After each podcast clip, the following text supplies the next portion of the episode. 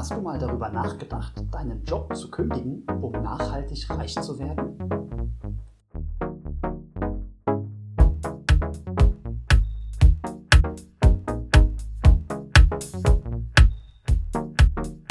Und damit willkommen zu Nebenbei Produktiv. Mein Name ist Sascha Feth und ich möchte dir dabei helfen, dem überforderungsbedingten Stress zu entgehen, indem du nebenbei produktiv wirst. Woran denkst du beim Thema Nachhaltigkeit? Vermutlich nicht als erstes an Produktivität, Karriereplanung oder Finanzen. Ging mir so ähnlich, bis ich Klaus Hartmann kennengelernt habe. Er ist Experte und Redner für Nachhaltigkeit in den verschiedensten Facetten, die das Thema so annehmen kann. Ich möchte mit ihm über nachhaltige Zufriedenheit im Job und in den Finanzen sprechen. Also holen wir ihn dazu. Hallo Klaus, schön, dass du da bist. Hallo Sascha, vielen Dank für die Einladung. Ich habe dich eben wirklich nur super knapp als Experte für Nachhaltigkeit vorgestellt, weil wir im Laufe des Gesprächs noch ganz viel über dich und deinen Werdegang erfahren werden. Ja, ich wollte das nicht alles vorwegnehmen. Aber bevor wir starten, gibt es vielleicht eine Sache, von der du sagst, ach, das ist ganz nett, wenn die Zuhörer und Zuhörerinnen das von Anfang an von mir wissen. Was würdest du ergänzen bei der Vorstellung? Ach, das ist eine spannende Frage, was praktisch noch äh, ich ergänzen sollte. Also ich kann vielleicht zwei, drei Sachen sagen. Also ich bin ähm, 38 Jahre alt, zweifacher Familienvater, das dritte Kind kommt bald, wohne in schön Schleswig-Holstein in Rendsburg und das war es erstmal. Punkt. Alles andere kommt unterwegs. Alles andere kommt unterwegs. Ich glaube, ähm, auch über deine Familie werden wir noch ein ganz klein bisschen was erfahren. Also, du hast dich selbstständig gemacht und deine Themen sind Nachhaltigkeit, aber auch Effizienz. Wir haben uns im Vorfeld darauf verständigt, dass es uns heute vor allem um die Selbstständigkeit geht, während wir in einem zweiten Gespräch dann an deine eigentlichen Kernthemen rangehen. Das heißt, heute ähm, begleitest oder begleiten wir dich nochmal auf deiner Reise zu diesem Redner und Experte, der du heute bist. Und in dieser Rolle wirst du uns dann, wenn du uns das nächste Mal besuchst, ähm, ein paar Einblicke in die eigentliche Thematik geben. Wann kam denn der Gedanke das erste Mal auf, dich selbstständig zu machen? Das ist eine spannende Frage, Sascha. Also ehrlicherweise hatte ich nie den Gedanken, mich anstellen zu lassen. Das äh, muss ich zugeben. Ich komme ja vom Bauernhof und bin deswegen es sehr gewohnt, selbstständig zu denken, selbstständig zu arbeiten und auch kein, also mein Vater hat ja nie ein festes Einkommen gehabt, sondern der hat ja im Prinzip immer dann, wenn Ernte war, das verkauft, hat das äh, dann gehabt.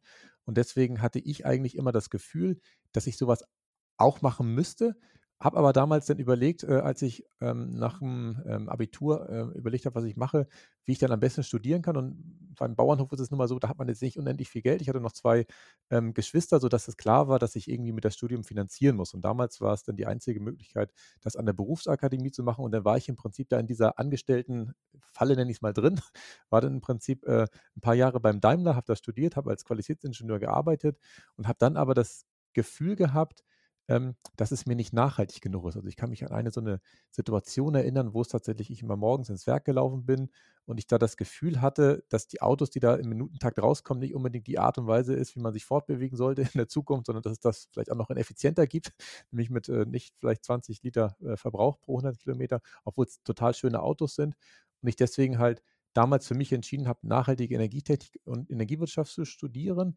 Und in diesem Studium gab es einzelne Projekte, da war ich im Prinzip schon als eine Art Freelancer unterwegs. Das habe ich im Nachhinein erst verstanden. Da war ich dann im Prinzip an zwei, ähm, an der Uni Stuttgart und am Zentrum für Sonnenenergie und Wasserstoffforschung und habe im Prinzip gegen Entgelt gearbeitet, habe da verschiedene Projekte begleitet und habe dann aber im Nachgang mich wieder dem besseren äh, Gefühl wahrscheinlich äh, anstellen lassen bei den Stadtwerken Flensburg. Habe da auch eine schöne Zeit gehabt, habe nebenberuflich noch promoviert, ähm, hatte aber immer dieses Störgefühl und dieses Störgefühl, das kam immer dann hoch, wenn ich aus der Elternzeit zurückgekommen bin. Ich war dann später Führungskraft und immer, ich habe viermal einen Monat Elternzeit gemacht und hat es halt am Ende der Elternzeit nie gekribbelt, dass ich im Prinzip wieder zurück wollte, sondern ich habe immer gespürt, nee, da, da muss irgendwas anderes sein. Und dem bin ich tatsächlich 2018 mal so richtig nachgegangen und man muss ja zugeben, da, da sind ja schon 17 Jahre ins Land gezogen. Also ich bin sehr äh, spät erst auf die Stiche gekommen, dass das die, ein Thema sein kann und bin dann drauf gekommen, dass das, was ich besonders gerne mache, nämlich Vorträge halten, ich mit dem verbinden sollte, ähm, was mir besonders wichtig ist im Leben. Und das ist das Thema Nachhaltigkeit, was in allen äh, Stationen immer ein großes Thema war, entweder bei der Energiewende oder auch bei nachhaltiger Produktqualität. Das heißt, es war jetzt weniger das Thema Nachhaltigkeit an sich. Das hätte man auch in einem Angestellten Angestelltenverhältnis verfolgen können. Aber du möchtest eben rausgehen, Vorträge halten und Menschen erreichen. Und ich nehme an, das geht einfach deutlich besser, wenn man sein eigener Chef ist. Richtig. Also ich habe ja als ähm, Angestellter der Stadtwerke Flensburg auch schon sehr viele Vorträge halten dürfen. Also ich hatte das große Glück, nenne ich mal, ähm, den ersten Elektrokessel zur ähm, Regelleistungserbringung äh, zu bauen. Also ein Elektrokessel hast du wahrscheinlich bei dir zu Hause auch stehen und die Hörer auch alle. Das ist nämlich ein Wasserkocher. Und dieser Wasserkocher, den ich gebaut habe, der war halt 30.000 Mal so groß wie ein normaler Wasserkocher. Und deswegen ähm, konnte der sehr viel Überschussstrom aufnehmen. Nämlich dann, wenn zu viel Sonne scheint, zu viel Wind weht, kann man manchmal den Strom nicht komplett nutzen, auch nicht unbedingt in Batterien speichern, sondern dann ist es eine clevere Idee, das zumindest in warm Wasser umzuwandeln und damit Holz, äh, Häuser zu beheizen. Und das war damals die erste Anlage und da bin ich ganz viel durch Deutschland getourt, konnte ganz viele Vorträge halten und habe immer das Feedback gekommen, bekommen, sag mal Klaus, bei dir versteht man immer alles, das ist immer so schön einfach. Äh, und das fand ich spannend, weil ähm, ich tatsächlich äh, ja, als, als Landwirt jetzt nicht äh, mega kompliziert denke, sondern einfach meistens geradeaus äh, zum Ziel marschiere und die Leute aber trotzdem bei mir vermuten, dass es Hand und Fuß hat, weil ja der Doktortitel doch manchmal äh, erahnen oder vermuten lässt, dass er ein paar Sachen äh, schon mal sich richtig durchdacht hat, auch wenn das vielleicht ein ganz anderes Thema ist, ob man das machen muss als, äh, als Doktorand oder als Doktor irgendwann. Da wäre theoretisch auch eine, eine Karriere an der Universität drin gewesen, oder? Also damit hättest du vielleicht auch ähnliche, ähnliche Ziele verfolgen können. Ja, habe ich ausprobiert. Ähm, in der Phase des Lebens, muss ich aber zugeben, habe ich schon auf mein äh, Gefühl ganz viel gehört. Also davor war ich ja sehr rational, habe im Prinzip auch im Studiengang, in den Studiengängen, die ich gemacht habe oder auch beim Promovieren immer sehr rational gedacht, als ich mich dann für Professuren beworben habe. Und ich bin auch, ich glaube, drei oder viermal zu Vorstellungsgesprächen eingeladen worden, habe ähm, Vorlesungen gehalten, also Probevorlesungen, habe dann Feedback von Studenten bekommen, Feedback von der Berufungskommission und ich hatte immer ein Störgefühl. Also ich war das eine Mal in Düsseldorf, weiß ich noch, da war inhaltlich alles super, aber Düsseldorf ist ganz schön weit weg von Schleswig-Holstein. Und da war es eigentlich klar, dass man das irgendwie ähm, relativ schwer nur realisiert bekommt, weil wir hier ein Haus gebaut haben, meine Frau und ich, unsere Kinder hier groß werden und die Schwiegereltern hier wohnen. Das wäre sehr schwierig gewesen. Und bei den anderen beiden Stellen hat es einmal menschlich überhaupt nicht gepasst. Das war so eine Hochschule, wo die Studenten nicht vor Ort waren, so eine Fernhochschule, wo ich das Konzept noch nicht mal verstanden habe. Und das andere Mal war es fachlich einfach zu weit weg. Also ja, Sascha, es hätte werden können, aber bei mir hat es einfach nicht gepasst, weil ich befürchte auch, dass dann die Flexibilität nicht so groß gewesen wäre, weil als Hochschulprofessor dann zu sagen nach zehn Jahren, komm, jetzt mache ich noch mal was ganz anderes, äh, das ist unüblich. Ich hatte ja angekündigt, dass wir über das eigentliche Thema Nachhaltigkeit erst in der nächsten Folge sprechen wollen. Aber vielleicht ist doch noch eine Rückfrage, was ich mir jetzt gerade überlegt habe. Mir ist das Zitat eingefallen, ich kenne aber den Urheber gerade nicht mehr, ähm, dass irgendwie jede einzelne Schneeflocke sich nicht als Teil der Lawine fühlt, und vielleicht erreichst du jetzt als Nicht-Professor, sondern als jemanden, also der Studenten anspricht, sondern als jemanden, der die normalen Menschen anspricht, ja, viel mehr. Denn, also, äh, an der Universität hättest du mit Studenten gesprochen, die sozusagen den Lawinenfänger bauen müssen, ne, wenn die sich für Umwelttechnik interessieren. Mhm. Und so sprichst du jetzt die Schneeflocken an. Ja, das ist ein sehr schönes Bild. Ich muss zugeben, ich weiß auch nicht, wer das mal gesagt hat. ähm, ich kannte es auch nicht bewusst, äh, wahrscheinlich unterbewusst schon. Ähm, aber ja, du hast recht. Also dadurch, dass ich im Prinzip jetzt ja freie Vorträge halte, ähm, kann ich ja überall reden. Nicht nur vor Studenten, habe ich auch schon gemacht. Ich habe schon bei so Fridays for Future oder Students for Futures Veranstaltungen gesprochen, was mir auch sehr viel Spaß gebracht hat. Aber ähm, ich spreche natürlich auch gerne da, wo der Schmerz am größten ist, so würde ich es mal bezeichnen. Und das ist tatsächlich etwas, wo ich, glaube ich, sehr gut arbeiten kann und sehr gut helfen kann, weil ich kann ja tatsächlich mit meinen einfachen Worten häufig das so erklären, dass es äh, Klick macht und ähm, ich gehe dann auch gern in Unternehmen rein, wo man vermeintlich jetzt vermuten würde, dass das Thema Nachhaltigkeit vielleicht noch nicht so weit gediegen ist. Aber das ist natürlich jetzt gerade äh, für mich als Selbstständiger ein ganz großes Geschenk, weil ich ja nicht festgelegt bin auf eine Branche, wo ich genau äh, das Thema bearbeiten muss, sondern ähm, ein Vortrag von mir geht um nachhaltigen Unternehmenserfolg. Das ist ja tatsächlich für viele Unternehmen hochgradig äh, interessant, was für Stellschrauben man verändern kann, um nicht nur das nächste Quartal gut hinzubekommen, das nächste Jahr gut hinzubekommen, sondern im Idealfall auch die nächsten Jahre so hinzubekommen, dass vielleicht auch nachfolgende Generationen dort noch arbeiten können. Hm. Jetzt nimm uns doch mal mit auf die heiße Phase, wo es jetzt eben ähm, dann wirklich darum ging, den Sprung ins kalte Wasser zu machen. Ja. Also war, war das Wasser überhaupt so kalt, beziehungsweise welche Ängste und Sorgen hattest du denn? Also das Wasser war schon von mir subjektiv wahrgenommen sehr kalt, muss ich zugeben. Obwohl, ich habe es ja eben erzählt, ich eigentlich immer gedanklich offen dafür war, mich selbstständig zu machen, habe ich bei mir dann so richtig gespürt in 2019, da habe ich dann gekündigt, da habe ich bei mir so richtig gespürt, wie ich dann, um bei dem Bild zu bleiben, die kalten Füße bekommen habe und ich mir echt unsicher war, ob es praktisch äh, so ganz der richtige Weg ist, weil damals war ähm, Nee, da war meine Frau noch nicht schwanger, also wir kriegen jetzt noch ein drittes Kind, aber wir hatten damals schon zwei Kinder äh, und meine Frau ist Lehrerin, also sie verdient auch gutes Geld. Aber tatsächlich war für uns in der Phase, wo ich angefangen habe zu überlegen, äh, dahin zu gehen, es finanziell überhaupt nicht machbar, dass äh, ich im Prinzip äh, eine gewisse Zeit lang nichts verdiene. Und in dem Augenblick, wo ich das realisiert habe, war das erste Thema äh, die Finanzen, wo wir dann erstmal das klarkriegen mussten. Da, da geht es ja auch in meinen Augen gar nicht primär nur ums Thema Nachhaltigkeit, sondern erstmal um reinen Menschenverstand, dass wir erstmal gucken mussten, dass wir unsere Ausgaben so strukturieren, dass ich es mir leisten konnte, damals auf Teilzeit zu gehen. Das war der erste Schritt. Das würde ich auch jedem empfehlen, der im Prinzip versucht, äh, sich selbstständig zu machen, dass er nicht diesen ganz harten Schnitt macht von, ich sag mal, 80 Stunden die Woche auf gar nichts und dann was anderes, sondern ich habe damals bewusst Teilzeit auf, ich glaube, 30 Stunden gemacht ähm, das war eine Herausforderung für die Stadtwerke Flensburg, weil eine Führungskraft als Abteilungsleiter gab es noch nicht, der in Teilzeit gearbeitet hat. Da habe ich ähm, äh, also ich war jetzt nicht schwierig, die Kollegen zu überzeugen, aber es war einfach schon so, ähm, erstmal haben alle geschluckt, äh, sich äh, angeguckt und äh, jetzt weiß ich, im Nachhinein haben es ein paar Kollegen mir nachgemacht sogar. Also es gibt jetzt äh, weitere, die das machen und das war eigentlich ein guter Trick, weil ich dadurch schon mal etwas mehr Zeit hatte, mich mit meinen äh, Fragestellungen auseinanderzusetzen, meine ähm, Ideen zu formulieren und wirklich auch zu gucken, wo ich im Prinzip das Wissen herbekomme, um zu starten. Und für mich das Entscheidende, also dieser entscheidende Impuls, dann in die Kündigung wirklich reinzugehen, war ein Seminar, für das ich damals unheimlich viel Geld bezahlt habe. Also ähm, das hat, glaube ich, damals 3200 Euro gekostet, was für mich also zur damaligen Zeit äh, schier nicht vorstellbar war, war, das für ein Seminar zu bezahlen, weil ich davor zwar einzelne Seminare mal irgendwie für 99 Euro oder ein Buch für 50 Euro oder so gekauft habe. Und das war so viel Geld, dass ich mich selber damit in die Situation gebracht habe, ähm, jetzt umsetzen zu müssen, weil ansonsten hätte ich das Gefühl gehabt, das Geld ist verbrannt. Ich habe mich da irgendwie zwei, drei Tage schön unterhalten lassen, aber äh, ich, ich, kann das ja überhaupt nicht wieder äh, reinholen, das Geld. Und das war für mich der Game Changer, das Geld auszugeben zu haben. Ich habe die Woche drauf habe ich gekündigt und ähm, an das Gefühl kann ich mich auch noch erinnern. Ich hatte, also ich war da tatsächlich extrem mit Herzklopfen unterwegs, wo ich dann zu meinem Geschäftsführer gegangen bin und er wusste schon, das ist mir spannend. Er, er, wusste es schon, weil wir hatten, ich bin sehr offener und sehr, ich habe immer noch einen guten Draht zu ihm. Er wusste schon, dass ich kündige. In dem Augenblick, wo ich reingekommen bin, habe ich ihm das halt gegeben und da war im Prinzip die ganze Lastwerk. Wir haben uns schön unterhalten, wie wir es immer gemacht haben. Und ähm, er hat mir natürlich äh, damals schon alles Gute gewünscht, das wünscht er mir immer noch.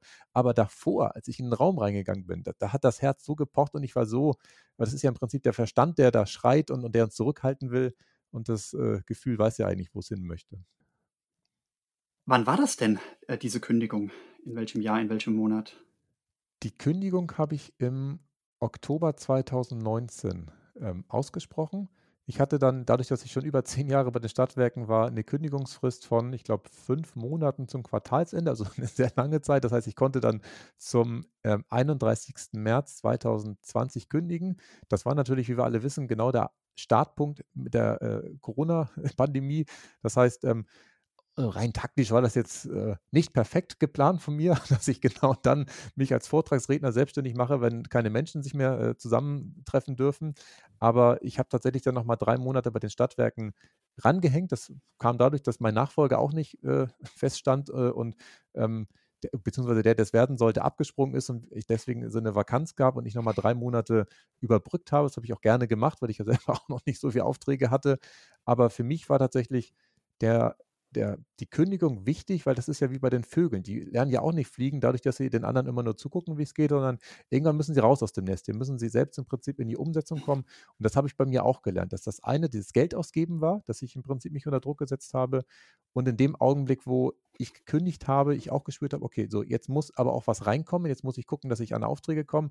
Und die Wahrscheinlichkeit, dass man in die Umsetzung kommt und dass man auch die richtigen Dinge macht, ist ungleich höher, wenn man da tatsächlich diesen Druck hat, als wenn man einfach nur auf dem Blatt Papier sich mal überlegt, wie man es machen könnte.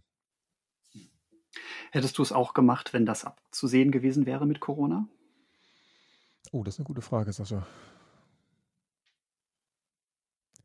Oder anders formuliert, glaubst du, äh, bist, bist du zufrieden mit der Entwicklung? Weil wenn du jetzt, wenn du jetzt Stand heute glücklich bist und nichts bereust, dann könnte Ja. man ja sagen, es passt alles, oder? Also eigentlich ähm, ist die Entwicklung ja sogar positiv für mich, muss ich zugeben. Und zwar deswegen, weil ich immer Probleme damit hatte, äh, also gedanklicher Natur, ähm, als Vortragsredner, ich sag mal 200 Tage im Jahr durch die Republik zu reisen, immer in fremden Hotels zu schlafen. Das gefällt mir als Familienvater gar nicht. Und da ist eigentlich diese Entwicklung mir unheimlich entgegengekommen, dass ich jetzt ja mittlerweile Online-Vorträge halte. Also manchmal muss ich immer noch hinfahren, wo im Prinzip äh, ich dann aber auch meistens alleine bin und vor einer Kamera oder vor dem Team stehe und, und, und was erzähle. Aber dadurch, dass ich die Chance habe, Online-Vorträge zu halten, ich habe mir jetzt auch ein bisschen Technik angeschafft, dass es dann auch alles anständig sich anfühlt, also äh, anhört und anschauen lässt, ähm, habe ich ja die Chance, einfach in den Keller zu gehen, äh, was zu produzieren oder irgendwo live äh, zu sein und im Prinzip ganz schnell äh, wieder da zu sein. Und das ist ein für mich ein, ein riesen Vorteil, weil er für mich mich entspannter werden lässt. Ich, ich mag trotzdem gern mal irgendwo hinfahren und irgendwo hinreisen, keine Frage. Aber dieses Bild, dass ich gefühlt die Hälfte des Jahres in irgendwelchen Hotelzimmern schlafe, das ist etwas, was mich wahrscheinlich auch gehemmt hat. Und das spüre ich auch in den letzten Wochen, dass nachdem ich das erkannt habe, dass es jetzt so einfach ist, online so viel Aufträge machen zu dürfen, dass ich da tatsächlich nochmal viel, viel mehr in die Umsetzung gefunden habe. Insofern hätte ich es gewusst, jetzt um auf deine Frage zurückzukommen, Sascha, ich hätte es auf jeden Fall wieder gemacht und hätte wahrscheinlich von Anfang an mich noch mehr auf Online konzentriert. Wie hat denn dein Umfeld darauf reagiert, dass du ähm, jetzt, also ich kann mir vorstellen, dass zum einen, wenn man jetzt bei einem großen deutschen Automobilkonzern arbeitet und da das schmeißt, um sich weiter fortzubilden, dass da viele schon äh, die Augen rollen. Und dann wird auch noch der neu gefundene Job geschmissen, um Redner zu werden. Und dann kommt auch noch Corona. Also, wie hat dein Umfeld auf diese beiden Entscheidungen reagiert? Ähm, also das ganz direkte Umfeld äh, hat ganz großes Vertrauen immer in das, was, was ich mache. Also meine Frau ist da äh, ganz weit vorne, sie äh, vertraut mir da blind, was das angeht. Und ihr ist ja auch wichtig, sie spürt ja auch, dass ich glücklich sein muss. Also beim Daimler gab es auch Abende, wo ich nach Hause gekommen bin, ähm, wo wir tatsächlich äh, gespürt haben, dass es mir nicht gut geht, weil ich dort Sachen machen durfte, musste, die, die ich nicht authentisch vertreten konnte. Und da hatte ich dann manchmal äh, auch große Probleme. Und ähm, die Momente gab es bei den Stadtwerken Flensburg auch, wo ich ein anderes Führungsverständnis manchmal hatte. Ähm, das passiert nicht oft. Also ich war jetzt nicht totunglücklich die zehn Jahre oder zwölf Jahre, aber es schon an manchen Stellen so war, dass sie ähm, das gespürt haben, dass es nicht rund war. Und deswegen war es, glaube ich, zumindest für meine Frau sehr einfach, mich da in die Freiheit zu lassen. Und ähm, ich muss ja auch zugeben, nachdem wir die Finanzen gerade vorhatten, hatten wir auch einen Puffer. Also ich bin mit 23 Monaten Puffer gestartet. Das hat sich auch noch zusätzlich entspannt, dass ich erstmal äh, ein paar Versuchsmonate habe. Und jetzt, wo die ersten Aufträge reinkommen, verlängert sich dieser Puffer ja immer weiter. Das heißt, ähm, der, der Druck ist weg. Worüber ich total überrascht war, muss ich zugeben, ist ähm, mein Vater, also der ist äh, jetzt 83, äh, als Landwirt ist natürlich mit anderen Gedanken unterwegs, aber er fand tatsächlich das auch gut und er ist ganz interessiert daran, wo ich jetzt äh, Aufträge herbekomme, wie ich dann Geld verdiene, wie ich anderen Menschen helfe und das fand ich tatsächlich für mich total spannend. Da hätte ich jetzt eher erwartet, ähm, dass er dann sagen würde, nee, komm, jetzt mach doch erstmal hier, äh, zahl erstmal das Haus ab oder sowas so in die Richtung und so war er gar nicht. Also auch tatsächlich mhm. hat er ganz positiv reagiert meine Schwiegereltern sowieso, die, ähm, die haben auch dieses blanke Vertrauen, dass das sowieso gut wird am Ende. Und wahrscheinlich strahle ich das aber auch ein Stück weit aus, dass ich davon überzeugt bin, dass es gut wird und gebe dann wahrscheinlich dem Zweifel gar keinen Raum und nehme ihn wahrscheinlich auch nicht wahr. Wahrscheinlich haben auch die Menschen um mich rum auch manchmal diesen Zweifel, aber sie haben ihn weder klar kommuniziert, äh, nee, ich habe ihn nicht gehört, so muss ich sagen. Ob sie es gesagt haben, weiß ich ja gar nicht. Ich habe ihn auf jeden Fall nicht gehört. Hattest du einen Plan B oder hast du jetzt noch einen Plan B? Nee, habe ich nicht. Das sehr gut. Macht Sehr mich gut. eigentlich auch nur. Also ich mache ja unterschiedliche Sachen. Also ich habe ja zum Beispiel auch mal ähm, Veranstaltungen moderiert. Das ist ja etwas, was man als Vortragsredner sonst natürlich nicht macht. Da wird man anmoderiert äh, und, und, gibt dann im Prinzip seine Keynote. Das fand ich auch spannend einerseits, weil man ja da sehr flexibel sein muss. Also es war online, ähm, große Zuhörerschaft, 150, 200 Leute. Und dann war ich ja praktisch derjenige, der die Keynote-Speaker anmoderieren durfte. Und wenn dann da im Prinzip auf dem Bildschirm es blinkt, die äh, Senatorin kommt nicht, weil die Internetverbindung nicht steht, dann denkt man sich auch, okay, dann erzähle ich halt noch mal ein bisschen was. Also da muss man gedanklich sehr flexibel sein, sehr spontan sein. Hat mir unheimlich viel Spaß gebracht. Ich habe aber abends gemerkt, oh, ist das anstrengend gewesen. Ähm, als Vortragsredner hat man ja auch den Auftrag, in diese halbe Stunde, in diese Stunde ganz viel Energie reinzupacken. Ähm, und da war es tatsächlich so, dass über den ganzen Tag es, es noch mehr gezehrt hat. Also insofern, ich mache unterschiedliche Sachen, aber ich habe keinen Plan B, dass ich sage, ähm, was weiß ich, notfalls gehe ich zurück zum Stadtwerk in Flensburg. Also da ist mir zwar gesagt worden, die Tür ist offen, wenn das irgendwie nach drei Jahren nicht funktioniert und die werden sehr froh, wenn ich wiederkomme und ich habe da auch kein, keine verbrannte Erde hinterlassen. Aber ich habe gesagt, nee, ähm, ich mache jetzt was anderes und ich habe ja auch immer noch die Chance, Landwirt zu werden. Das ist ja auch etwas, was immer noch ähm, latent da ist. Ich habe gerade gestern mit einem Landwirt gesprochen, der 380 Hektar bewirtschaftet. Ähm, das, das sind auch immer noch Optionen, die da sind, aber ich habe es bewusst nach hinten geschoben, weil ich mich auf das konzentrieren möchte, was der Plan A ist. Und das macht in meinen mhm. Augen auch den Fokus klar. Jetzt ist mein Ziel heute oder eines der Ziele für die Folge heute ist, dass jeder, der jetzt zuhört und mit ähnlichen Gedanken ähm, sich rumschlägt, ach Mensch, ich würde gerne, ich würde mich gerne selbstständig machen, ähm, sich aber noch nicht traut, hm, dass wir denen jetzt noch ein bisschen Mehrwert mitgeben. Deswegen vielleicht die erste Frage.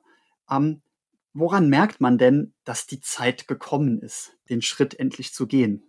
Ja, also was mir tatsächlich sehr geholfen hat, das habe ich unterwegs irgendwann mal wahrgenommen, ist dieser Bettkantentest. Wenn du morgens aufstehst, egal zu welcher Uhrzeit, und auf der Bettkante einmal kurz sitzt und in dich gehst und in dich reinspürst und merkst, okay, ich habe jetzt nicht 100% Bock auf das, was mich den Tag über erwartet. Wenn das der Fall ist, dann glaube ich, darf man anfangen, sich Gedanken zu machen und eigentlich vielmehr viel wichtiger als sich eigene Gedanken zu machen ist, dass man aufmerksam wird, was für Signale das Leben einem sendet. Weil häufig ist es so, dass man dann anfängt, Dinge zu erkennen, Dinge zu sehen, was auch möglich ist, dass man vielleicht irgendwo, äh, ich sag mal, ein anderes Jobangebot bekommt, dass man irgendwo angesprochen wird, sag mal, kannst du mir nicht mal helfen oder so.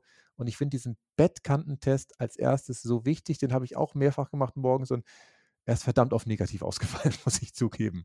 Und äh, das wäre so das Erste.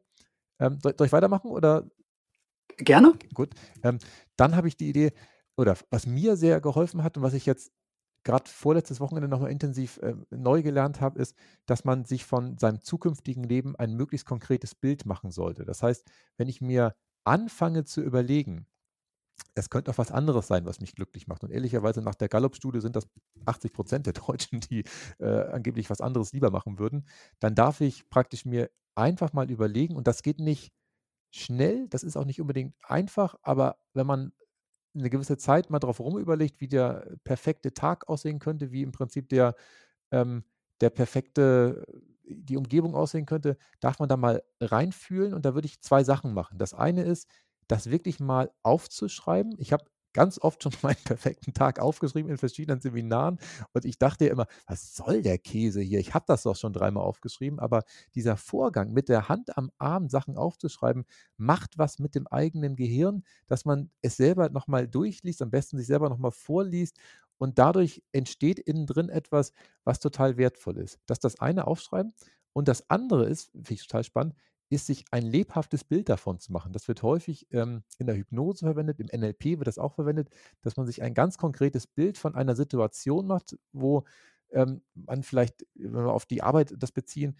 man in einem neuen Umfeld ist und dann richtig mal die fünf Sinneskanäle hochfährt, dass man mal richtig reinzoomt und guckt, wie das in Farbe aussieht, wie das in Bewegtbildern aussieht, man so richtig drinsteckt, man Töne hört, wie man selber spricht, wie die Kollegen einen vielleicht loben, was für tolle Emotionen da sind, wie sich das anfühlt, kann man auch mal auf die Atmung achten, auf den Pulsschlag, was da passiert und dann auch am besten, wenn man es richtig machen will, rein atmet und vielleicht schmeckt, was, was rieche ich denn da? Also ich bin tatsächlich sehr empfänglich, was das Thema Riechen, Riechen und Schmecken angeht. Und ähm, wenn man das macht, macht das was mit dem Unterbewusstsein und man sieht danach ganz viele Möglichkeiten, um dahin zu kommen. Das Bild gefällt mir sehr gut. Das erinnert mich jetzt gerade an Anna Leschmann, die war vor einiger Zeit hier im Podcast und mit ihr habe ich über ähm, Ordnung gesprochen, also wie man sein Zuhause ähm, äh, klatterfrei, wie sagt man, gerümpelfrei hält. Ne? Ja. Und also sie hat damals gesagt, stell dir doch die ideale Woche vor oder den idealen Tag und in welcher Wohnung sitzt du, wie sieht es da aus und welches Kleidungsstück hast du an? Und das Kleidungsstück, was du auf der idealen Woche, an, der, an diesem idealen Tag, an dem schönen Moment auf der Couch nicht anziehen würdest, das kannst du weitergeben, das kannst du gehen lassen. Mhm. Und ich finde es jetzt sehr schön, dass du jetzt in einem ganz ähnlichen Bild ergänzt, Und der Beruf, der an dieser perfekten Woche nicht dein Beruf ist, den kannst du gehen lassen. Ja. Was kann man denn jetzt tun? Also, das ist jetzt eine sehr allgemeine Frage, aber vielleicht hast du tatsächlich zufällig einen allgemeinen Tipp parat, dass das Wasser, in das man springt, jetzt eben doch ein bisschen angewärmt ist oder zumindest die Eisdecke weg ist auf dem Wasser. Das ist eine gute Frage. Also, ich muss dazugeben, obwohl ich die Affinität hatte, reinzugehen, habe ich es als kalt wahrgenommen. Ich glaube, die Wassertemperatur objektiv kriegen wir auch nicht geändert. Was wir ändern können, ist natürlich unsere Einstellung dazu. Das heißt, wir, wir können immer eh nur das, was bei uns innen drin ist, ändern. Und ich glaube, da hilft es, ähm, möglichst früh, möglichst unfertig was auszuprobieren. Und ich merke es bei mir ja immer wieder. Also ich habe jetzt zum Beispiel einen eigenen Online-Kurs produziert, wo ich mir sicher bin, dass da ganz tolle Inhalte drin sind. Und auch da habe ich wieder jetzt äh, dieses kalte Wasser gespürt. Und ich mir, oh, dann sehen ja alle was, was ich da gemacht habe. Äh, und ich habe jetzt wirklich nach Wochen, zwei Wochen des Ringens heute die Podcast-Folge aufgenommen und gerade vor unserer äh, Aufnahme jetzt auch veröffentlicht, dass die Leute das sehen können, dass sie es kaufen können und dass es im Prinzip losgehen kann. Und das würde ich allen empfehlen, auch wenn es noch nicht perfekt ist.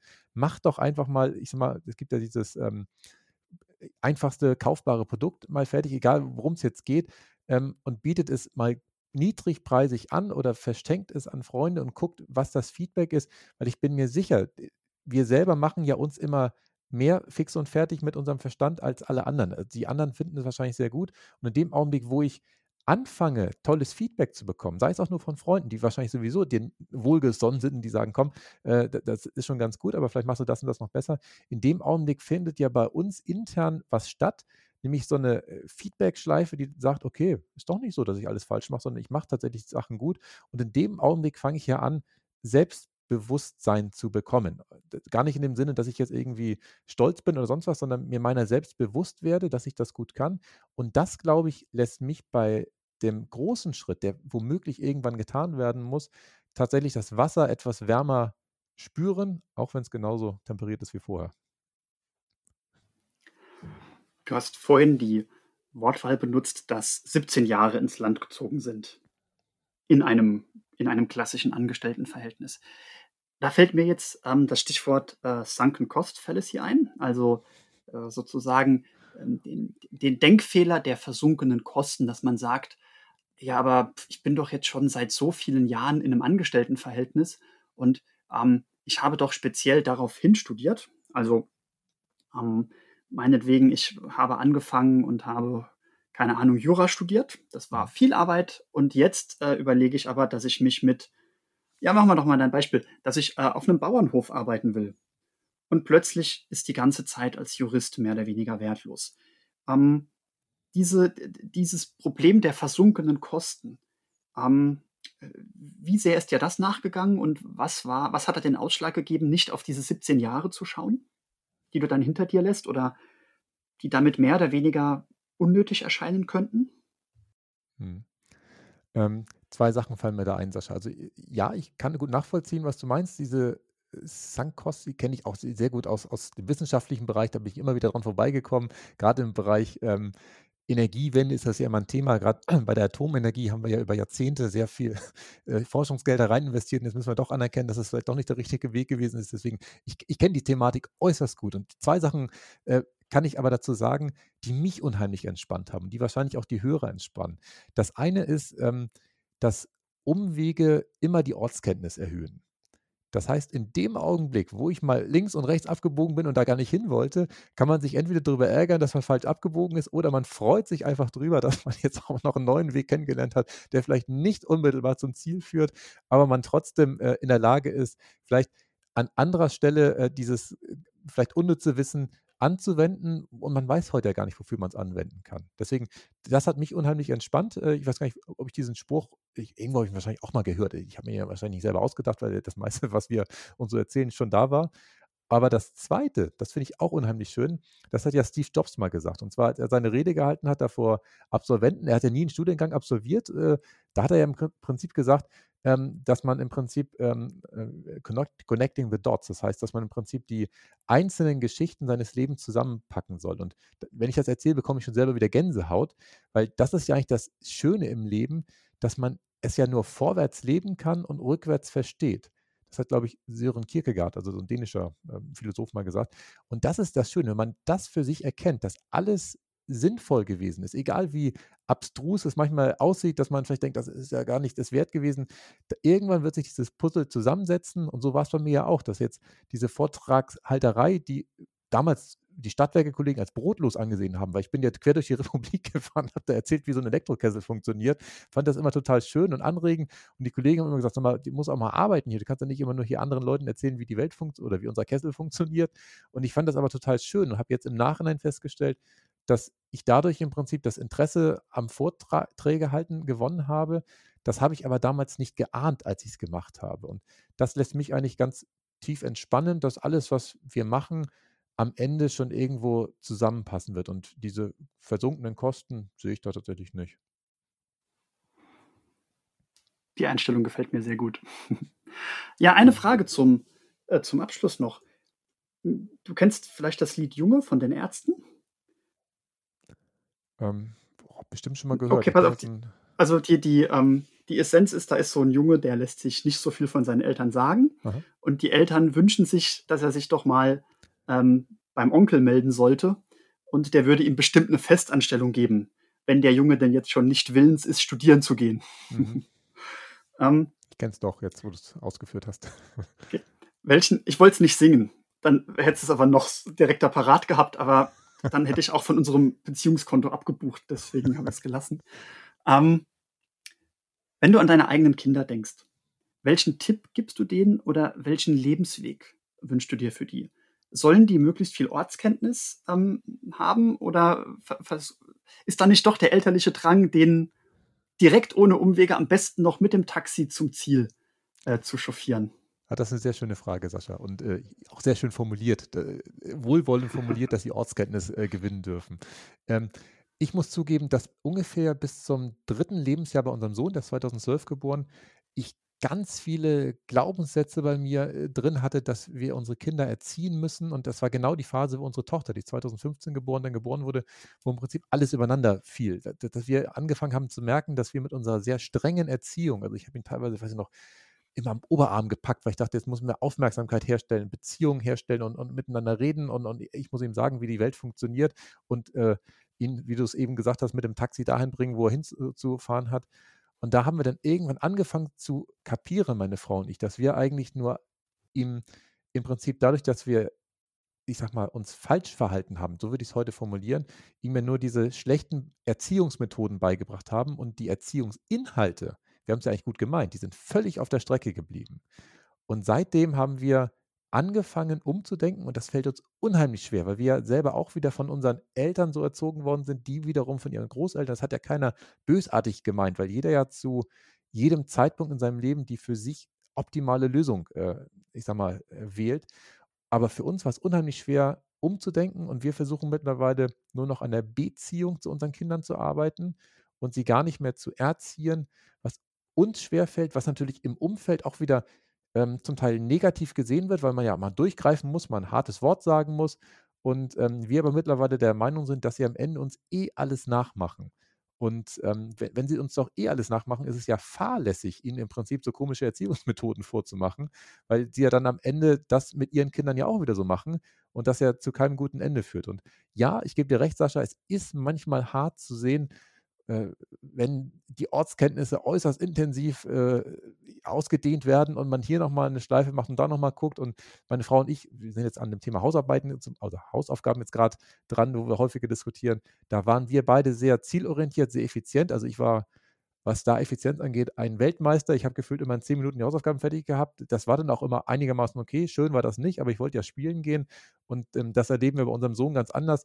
Der hat aber ganz andere Talente der hat im Prinzip, der guckt darauf, macht es dann nicht fertig, aber er kennt ein Muster da drin in den Zahlen, wo ich denke, ja, das kann man sehen. Und das ist ja tatsächlich was ganz anderes. Und ihm diese Freiheit zu schenken, das fällt uns schwer, aber ich glaube, dass das der richtige Weg ist. Dann lass mich doch noch mal ganz kurz zusammenfassen, was wir jetzt heute von dir gelernt haben. Mach doch einfach mal den Bettkantentest zu Hause. Macht euch ein konkretes Bild von dem, wo das hinführen könnte. Verschriftlicht es und macht das Bild möglichst lebhaft. Dann verändere noch deine Einstellung zu kaltem Wasser. und starte vielleicht einen Testballon. Also irgendeinen kleinen Vorgeschmack, irgendein kleines Testprodukt, das kannst du auch nebenbei starten. Und mein, ähm, mein Highlight dieser Folge wird der Spruch sein, Umwege erhöhen die Ortskenntnis. Der gefällt mir sehr, sehr, sehr gut. Klaus, für alle, die jetzt nicht bis zur nächsten Folge warten können, um mehr von dir zu erfahren, ähm, wie können die Zuhörerinnen und Zuhörer am besten von dir mehr erfahren? Ja, also am einfachsten bin ich erreichbar bei LinkedIn. Ähm, das ist die Plattform, wo ich mich äh, darauf konzentriere im Augenblick. Ich bin auch bei ähm, Instagram aktiv, aber das lasse ich im Augenblick als Redner ein bisschen weniger werden, weil ich das Gefühl habe, dass Instagram da nicht so geeignet für ist. Ähm, und diejenigen, die im Prinzip einfach zu mir wollen, können natürlich auch unter www.klaushartmann.de mich finden. Da gibt es auch die Möglichkeit äh, zu dem kurz angerissenen Online-Kurs. Ähm, da hätte ich auch die Möglichkeit, wenn wirklich Interesse besteht und man es etwas günstiger ausprobieren will, dass man mit dem Rabattcode, ich glaube Podcast-Rabatt, also beides großgeschrieben im Minus dazwischen, ähm, einen Rabatt bekommt und, ihn dann günstiger äh, erhalten kann. Beides packe ich in die Show Notes. Jetzt überlege ich gerade, ob ich das Thema Instagram nochmal aufgreife, denn ich hadere im Moment auch mit mir, äh, Instagram zugunsten von LinkedIn äh, komplett abzuschaffen. Aber das ist vielleicht ein Thema, äh, für ein andermal. Ja, ja. wir gerne darüber diskutieren. Mach, machen wir. Bei mir hat der Gast immer die Ehre der letzten Worte. Es werden ja sowieso nicht deine allerletzten Worte sein. Es werden auch nicht deine allerletzten Worte hier im Podcast sein. Wir sprechen ja nochmal dann inhaltlich. Bin schon sehr gespannt drauf und habe mir auch viele Notizen gemacht, nachdem ich mir äh, deine, deine Vorträge und Folgen, Podcast-Folgen angehört habe. Während du über deine letzten Worte nachdenkst, sage ich schon mal für alle, die uns heute zugehört haben, vielen Dank, dass ihr äh, uns eure Zeit geschenkt habt. Ich wünsche euch, bis wir uns das nächste Mal hören, ein paar stressfreie Tage und viel Spaß mit dem Bettkantentest. Klaus, deine letzten Worte bitte. Ja, also da möchte ich gern meinen ersten Teamleiter beim Daimler zitieren. Der hat immer zu mir gesagt, der hat man einfach machen. Und das fand ich damals so befreiend. Er hatte auch blankes Vertrauen in mich und hat im Prinzip mich ganz frei immer alles machen lassen. Im Nachhinein muss ich zugeben, dass das wirklich ein Aspekt war an der Arbeit, der mich damals sehr befreit hat. Und das hilft, glaube ich, auch allen Zuhörern. Man soll sich nicht immer den tausend Gedanken machen, wie man irgendwas am besten hinbekommt oder sonst was. Einfach machen. Und unterwegs merkt man ja, wenn man äh, in eine falsche Richtung unterwegs ist, dass man es dann korrigieren kann. Und das wünsche ich allen Zuhörern, dass ihr einfach mal das ausprobiert, wo ihr Lust drauf habt. Und dann werdet ihr unterwegs wahrscheinlich schon die richtigen Entscheidungen treffen.